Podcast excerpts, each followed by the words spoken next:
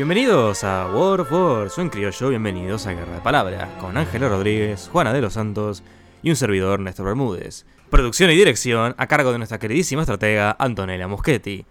Hoy tenemos el último tema de la segunda temporada de War of Wars. Ha sido una temporada de, que, ha, que ha- roto fronteras, que ha roto temas, ha sido una cosa de locos. Ha habido, ha habido más memes que la primera temporada. Yo la verdad estoy bastante feliz. Me pone bastante feliz.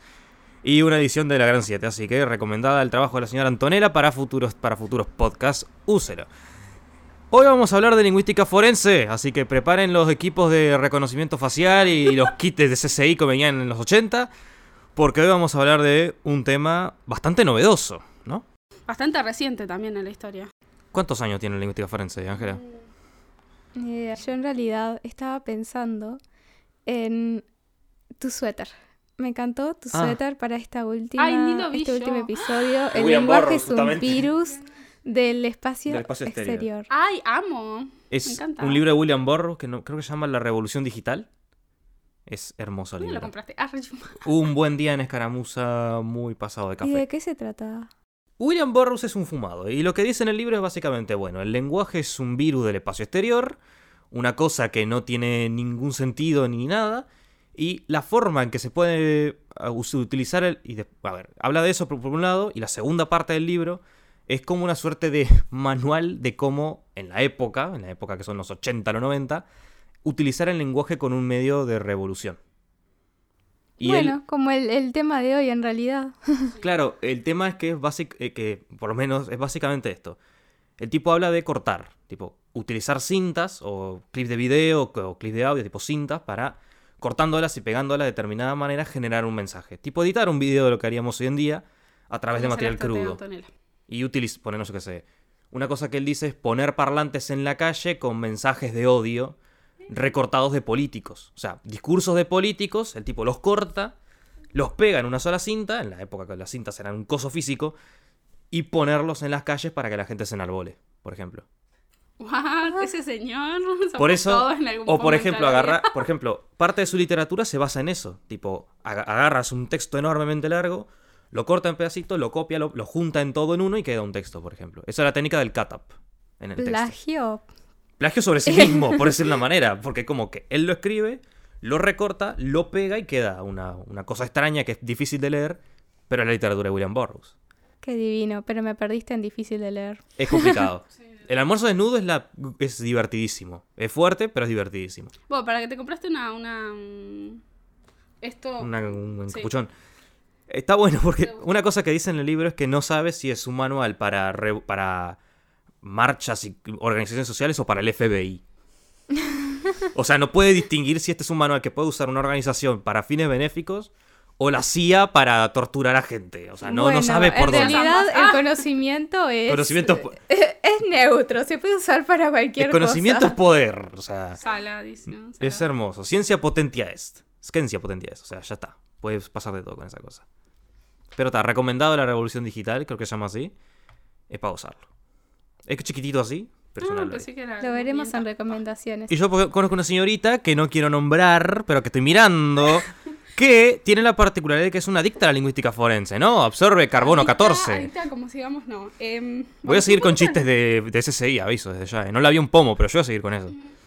Ah, el carbono. Eh, no, no soy adicta, Néstor, por favor. No me, no me dejes quedar así con la Bueno. gente. Bueno. Eh, Let's el como tal, sí, es reciente, que no, te- no tiene ni 20 años esta subaria de la lingüística. Y se han logrado bastantes avances, ¿no? Sí, sí, sí, sí. Igual vamos a decir que la lingüística forense ya data del 60, con el primer estudio de un sueco que analizó un caso de un hombre que fue acusado de haber matado a la mujer eh, que estaba embarazada, ya en la década del 68 por ahí. Pero los estudios como tal y la, fun- la fundación, el- tanto el diario, el journal, como las asociaciones son ya de la década del 90, 92 y 94 respectivamente. Mm, y estudios como tal, por ejemplo, marcas registradas, que es lo que vamos a enfocarnos hoy, es, es muy reciente, no tiene ni 10 años. O sea, estamos hablando de un campo de la lingüística bastante novedoso. O sea, salió justo cuando creo que salió la primera temporada de SSI, así que me siento bastante feliz Sí, sí. de que salieran en consonancia. Juana, ¿usted qué sabe?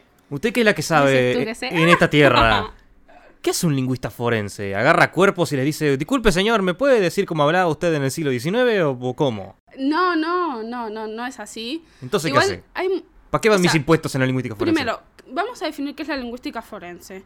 Hay muchas maneras de definirlo y por ende muchas cosas que pasan en un lingüista forense. Por ejemplo, Malcolm, que es un lingüista británico al cual mm, yo admiro mucho. Y que vino a facultad un buen día, lo queremos Ay, un montón. sí. Ángela está de testigo que yo mandaba audios gritando de la emoción. Todavía recuerdo ese día, fui a comprar fruta a la feria. los pasillos de la facultad. El tipo no sabía ni dónde estaba parado, estaba todo en obra, no, fue una cosa de loco. Sí, sí, ese señor es todo lo que está lo bien. que funciona el proyector con hablar. Pero está, volvamos al tema del podcast Volvamos, como le estaba comentando, lo que pasa en lingüística forense depende también de la definición. Malcolm eh, da dos definiciones.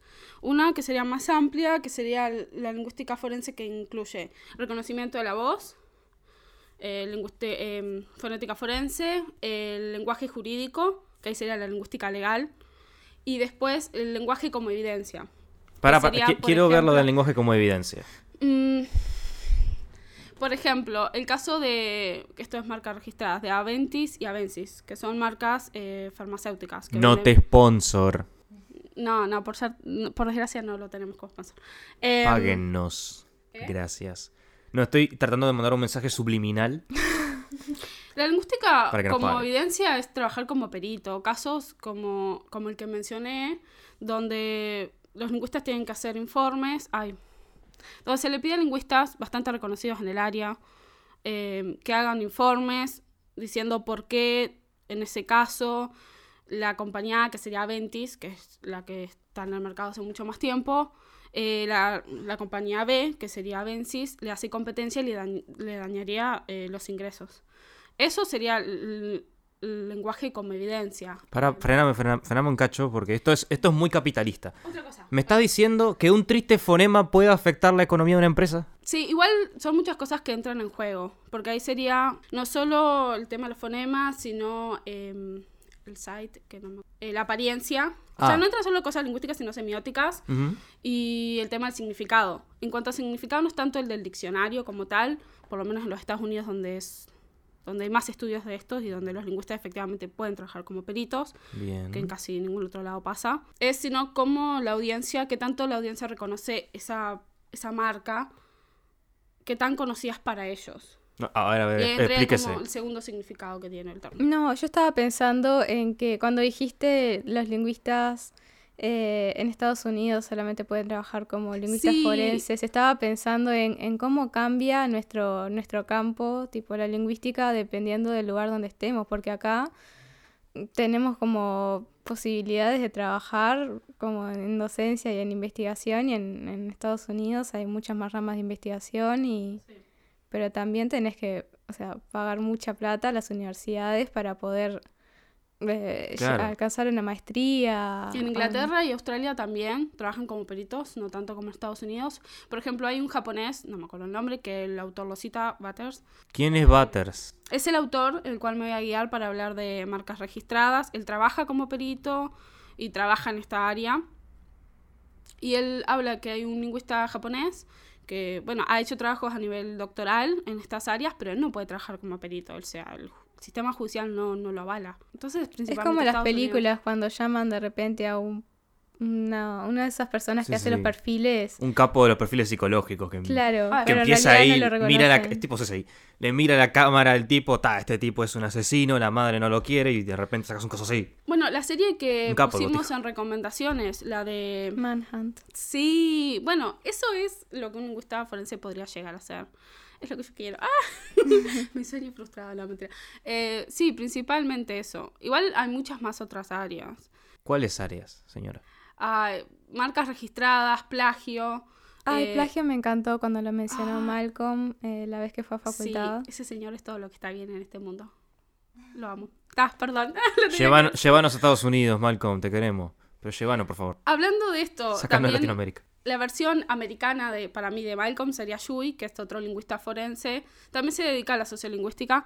Eh, él habla, ¿no? Del- de que él no le gusta que lo llamen lingüista forense porque no tiene mucho sentido. O sea, para él, ser lingüista forense es Primero que todo, tú eres lingüista. O sea, primero que nada. Y es segundo. como William Burroughs.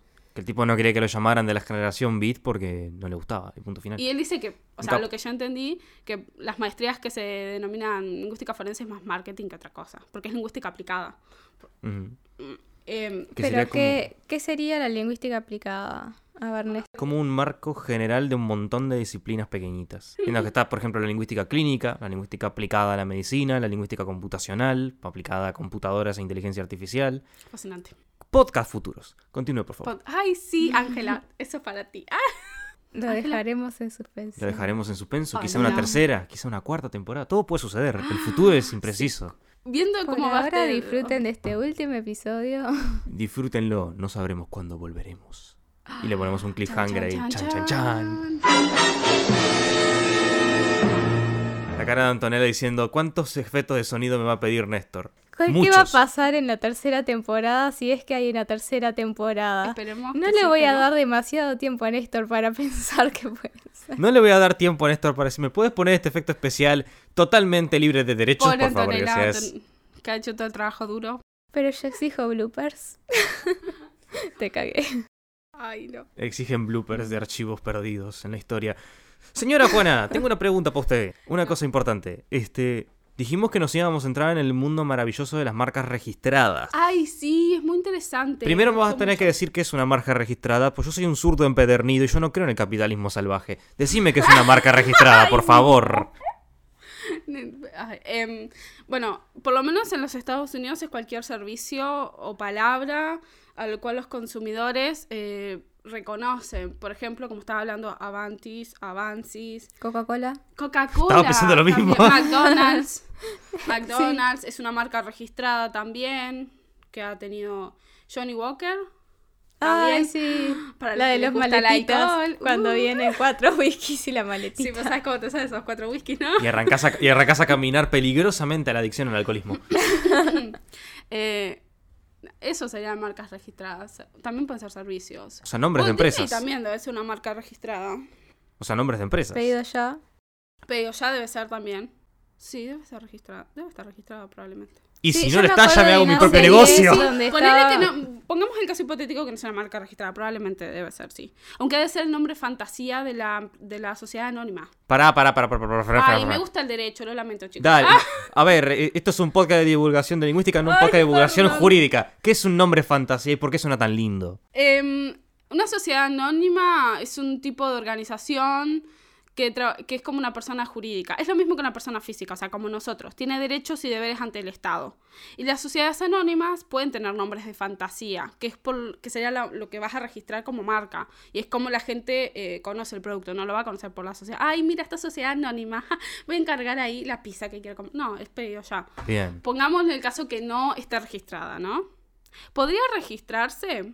Ahí ya entra, bueno, las cuestiones de que habla Butters en su artículo, en el libro de, de dimensiones, mm, dimensiones de la lingüística forense de Gibbons. Y mm, podría, sí. Por ejemplo, no es un término genérico. Como la libertad. No puede, una marca registrada no puede ponerse libertad o una cosa. No, no se puede. O sea, es demasiado genérico.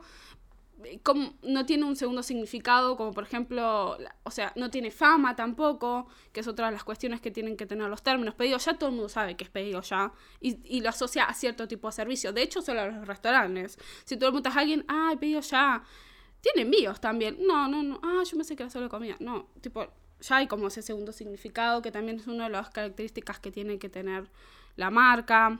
em, eso, principalmente. O sea, me está diciendo que si un lingüista, foren-? Mm. si un lingüista forense, por ejemplo, hay un juicio entre pedido ya y, y una marca coreana extraña que se llama medio parecido. ¿Pedido ya ganaría ese juicio porque su nombre está asociado a una marca con más, con más fa- con más fama para un lingüista forense? Dos tipos de disputas que habla Butters. Disputas entre dos empresas y disputas entre una empresa y el Estado. Y generalmente esa disputa es porque otra empresa se lo está disputando también al Estado. Fascinante, lo sé, chicos. ¿Cómo se puede meter en líos una empresa? Pero yo quiero, yo quiero guerra acá. Yo quiero Queremos, ver. queremos, me quiero pe- queremos imaginar- bardo acá, Ay, Juana. no. Claro, un lugar tipo. No, no, no, dame- sé, dame una un corte ejemplo. en donde se disputen esas dos cosas. Queremos lío, Juana. Queremos, queremos bardo, ejemplo, porque esto es el mundo ¿Quieren- jurídico. Estamos grabando a las 9 de la mañana. Mañana. No tengo ni idea dónde estoy parado yo en este momento. ¿Quién tengo? Dele para adelante. Eh, no es relacionado a las empresas, pero sí es un, es un salseo de youtubers. Ah, que, mm, que entra esto el tema de lo genérico y de que palabras o términos genéricos no se pueden registrar a menos que tengan fama o tengan un segundo significado, donde la gente lo asocie a cierto servicio o producto. Sí, servicio o producto. Em, nadie, todos miran YouTube acá, pero ta, yo miraba un Esa- canal. Yo miro miraba- Vimeo, perdóname, querida. ¿Qué es Vimeo? No sabes lo que En Vimeo. fin, no. Pero ta, Qué hay un poco internet que tenés, ¿eh? Yo miro TikTok. Mira TikTok. Yo no puedo creer. Regularmente. Ángela, te tenía como un ser así superior que no mira TikTok, no sé por qué. Está de más TikTok, pero. más. TikTok es el lugar ideal para Ay, ser feliz. Mi Sí. perrito Aquiles se viralizó en TikTok. Qué Estoy muy orgullosa de él. Aquiles es un grande. Ay, Y la ¿qué risa de mi madre.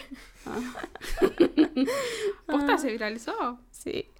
¿Sos famosa, Ángela, y no nos contaste, eh? No, mi perro famoso. El perro No más importa, famoso. la madre. El perro cobra más en TikTok que nosotros en el Por podcast de lingüística. Es un gran.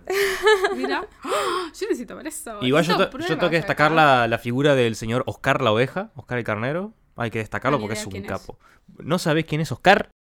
No, no sé quién es Oscar, pero sí sé de lo que voy a hablar a continuación, que es un... Son, acá hay dos eh, youtubers. los dos son abogados y los dos hacen contenido en YouTube desde el punto de vista jurídico. Em, seleccionan dramas ahí del medio y lo analizan desde ese punto, como nosotros lo hacemos desde la lingüística, pero ellos desde el derecho. Y mm, bueno, uno de ellos que es Lean hacía videos donde él ponía en todos sus títulos abogado analiza.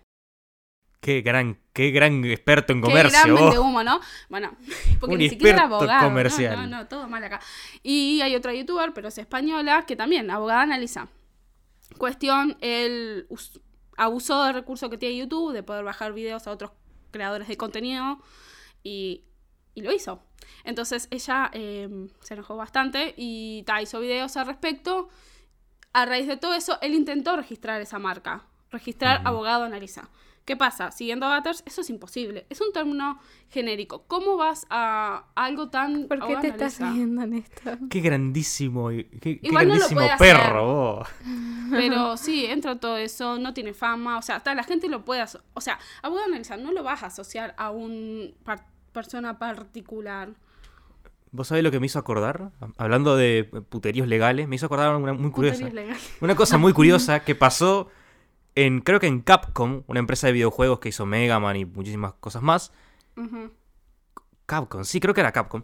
Quiso registrar, ojo importante, japoneses, quiso registrar eh, el género de juegos de pelea. O sea, el término, la clasificación, juegos de pelea, No, no puedes. es lo quiso imposible. poner como marca registrada que solo Capcom podía hacer y que tenían que pagarle a Capcom cada, cada persona que hiciera un juego de pelea. Es como No, lo fue que un habla- puterío de la gran 7. Es lo que habla ¿Y cómo se resolvió eso?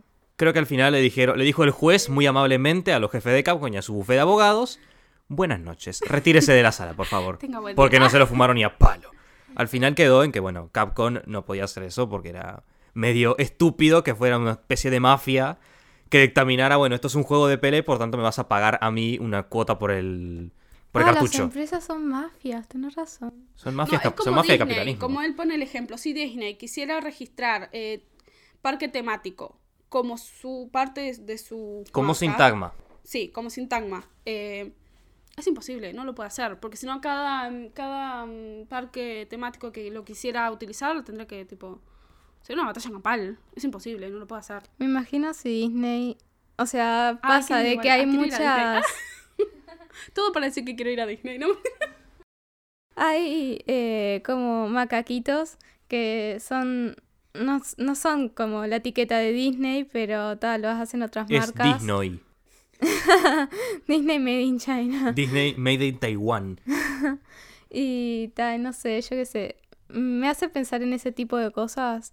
De cómo Disney podría tomar medidas contra esas empresas. Que Sí, toman sus personajes y, y los hacen y los venden más baratos que ellos. Pero también he escuchado, esto es muy Famosos también registran sus nombres. Claro, pero hay una cosa muy interesante. Creo que pasa con marcas grandes tipo Coca-Cola, Disney, no sé, eh, la- el, kiosquito, el kiosquero a la esquina. Marcas Claro, grandes que, eh, por lo menos he escuchado que no hacen esas demandas a empresas más pequeñas que les piratean cosas.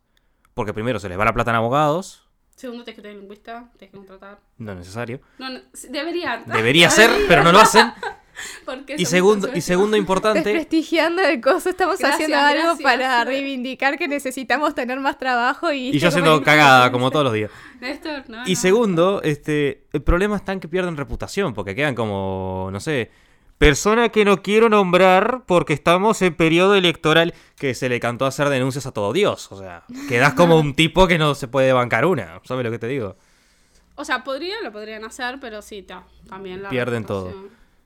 Así que escuchame una cosa, señora. no me. Bueno, Estábamos hablando, estamos hablando del maravilloso mundo de marcas registradas. ¿Cómo un lingüista forense puede actuar en una marca registrada? En un lío, en un puterío legal, como todos los días. con putería to- Bueno, no es putería todos los días. Para Casi. esto, tampoco es que andamos en putería tras putería. O sea, a ver, eh, Estados Unidos. ¿Me vas a decir que Todos no los te días leías abierto los juzgado. Hay muchos de artículos? Estados Unidos que tienen plata y que tienen trabajo. Nosotras no, chicos. Pero me vas a decir que no te leías los artículos para conocer el puterío que había detrás de ellos. Es Yo lo no más niego ni divertido que afirmo hay. nada. ¡Ah! El que calla otorga, Juana. Ay, Ángela. Ahora que eres famosa en TikTok, ¿me hablas así? Vuelan palo, como dice la vela. Primero, hay dos cuestiones.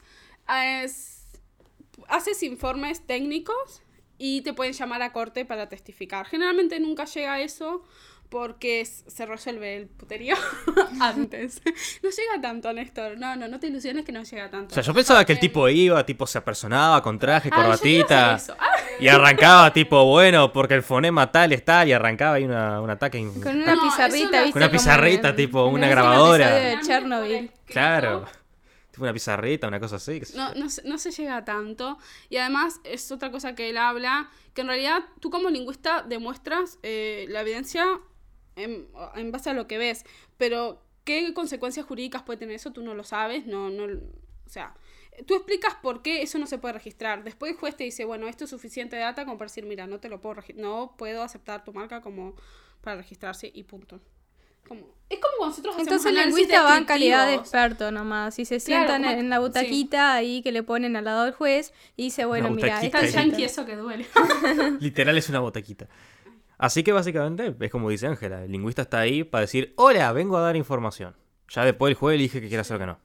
Sí, otra cosa que también se puede trabajar como lingüista que Malcolm lo hizo en la década del 80 y 90, que él habla en una de las entrevistas que leí, que, mm, que muchos eh, policías eh, han, han falsificado testimonios de víctimas y él, bueno, ha tenido que actuar como, como experto y decir por qué eso está falsificado, apelando a cuestiones como el idiolecto, que es un, un concepto que nosotros manejamos y que lo hablamos cuando hablamos de variedades, ¿te acuerdas? Que tú decías que todos tienen una manera de hablar. Bueno, se apela a cuestiones como la, perdón, se apela a cuestiones como esas, como el idiolecto, para justificar por qué eh, se trata de una falsificación o no. Cuestión también muy interesante. Y es por eso también que Malcolm dice que, la, que él, para él la, la lingüística forense estaría dentro de lo que se llama el análisis crítico del discurso, porque lo que se intenta es como, bueno, mejorar este mundo o hacerlo más justo. ¡Ay, por eso lo amo, chicas! ¡Ah! Qué hermosa es la justicia. Escúchame, este, para ir cerrando, eh, para ir cerrando no solo el podcast, sino esta querida segunda temporada que ha pasado de todo, tengo que preguntarte una última pregunta. ¡Ay! Tengo miedo a esta última pregunta. ¿Un lingüista forense Sí. solo analiza este texto escrito? O sea, un lingüista forense lo único que puede hacer es analizar, por ejemplo, no mensajes de texto o transcripciones de testi- testimonios. O puede también analizar el habla posta, o sea, el, el discurso oral. Sí, puede también, es otra área, pero Malcolm, por ejemplo, no, no la incluye dentro de la lingüística forense, es como otra área separada. Sí. ¿Por qué no? La, la- la fonética forense como que es, tiene su, su propio mundito, están ahí como la, la lingüística teórica y la sociolingüística.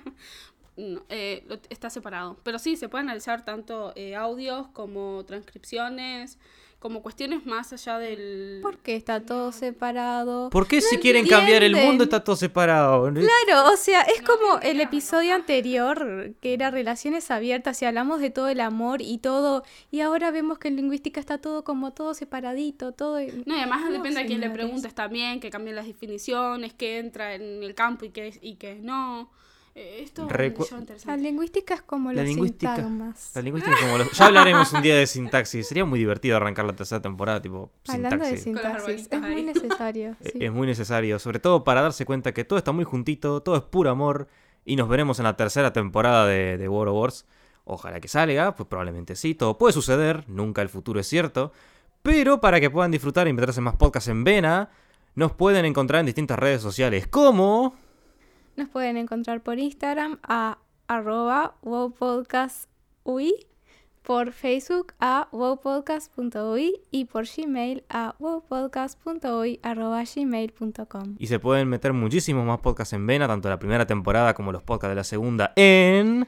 iBox, Google Podcast, Apple Podcast, Spotify y Anchor. Y también pueden encontrarnos en saquenalengua.wordpress.com, una página dedicada a la lingüística uruguaya, en donde van a pon- poder encontrar no solo los podcasts de la primera temporada, de la segunda temporada, contenido extra, juegos y muchísima más información. Y que la lengua los acompañe.